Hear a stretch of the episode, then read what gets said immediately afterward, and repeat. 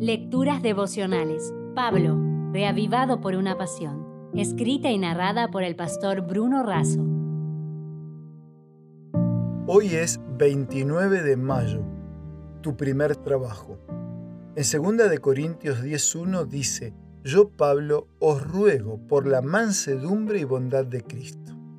En el capítulo 10 de Segunda de Corintios, el apóstol Pablo nos recuerda que siempre se comportó como un siervo de Dios y de las personas. Pero de vez en cuando los dirigentes religiosos necesitan demostrar firmeza, poder y autoridad. Se destacan en este capítulo tres enseñanzas básicas.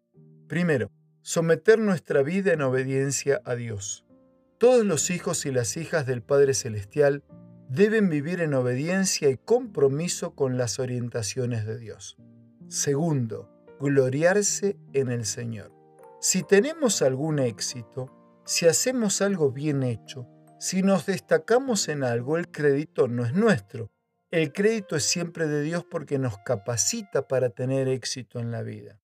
No se aprueba quien a sí mismo se alaba, sino aquel a quien el Señor alaba. El éxito puede hacer que pensemos que somos buenos, que somos mejores que los demás. Necesitamos tener la conciencia de que hablar bien de uno mismo es el camino mortal para el orgullo y la arrogancia. ¿Cuál es la solución entonces?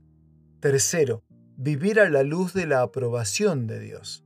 Todo el honor, todo el crédito, toda nuestra gratitud y compromiso son de Dios, pues todo lo que tenemos y somos es gracias a Dios. Todo este camino de bendición empieza por una profunda vida de oración. El pastor Luther Gibbs sugiere practicar el alfabeto de la oración. A. Adoración. Reconocer que estamos en la presencia de Dios, quien es santo, majestuoso y poderoso, capaz de suplir toda necesidad. B. Bendición. Reconocer lo que Dios ha hecho por nosotros y agradecer y alabar su nombre. C confesión, reconocer nuestros pecados y pedir perdón a Dios por ellos. La confesión tiene que ser general por nuestra naturaleza pecaminosa y además especificar puntualmente las faltas cometidas. D. Deseo. Reconocer nuestras necesidades y deseos y elevar las peticiones a Dios. Oramos por los demás, pero también debemos hacerlo por nosotros mismos. Nada mejor para orientar nuestra vida que aquella cita de oro de Elena de Huay. Conságrate a Dios todas las mañanas. Haz de esto tu primer trabajo. Sea tu oración, tómame, oh Señor, como enteramente tuyo. Pongo todos mis planes a tus pies. Úsame hoy en tu servicio, mora conmigo y sea toda mi obra hecha en ti.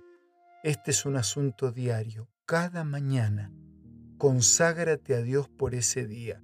Somete todos tus planes a Él para ponerlos en práctica o abandonarlos según te lo indicare su providencia. Podrás así poner cada día tu vida en las manos de Dios y ella será cada vez más semejante a la de Cristo. Si desea obtener más materiales como este, ingrese a editorialaces.com.